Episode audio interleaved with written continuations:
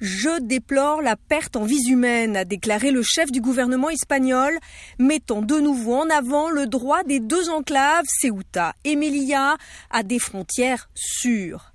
Pedro Sanchez est sur la sellette depuis les événements tragiques de vendredi et ses commentaires du lendemain, au cours desquels il avait apporté un soutien très appuyé aux forces de sécurité espagnoles et marocaines.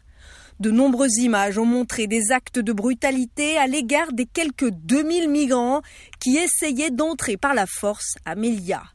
L'ONU a qualifié ces événements d'inacceptables et a condamné l'usage excessif de la force.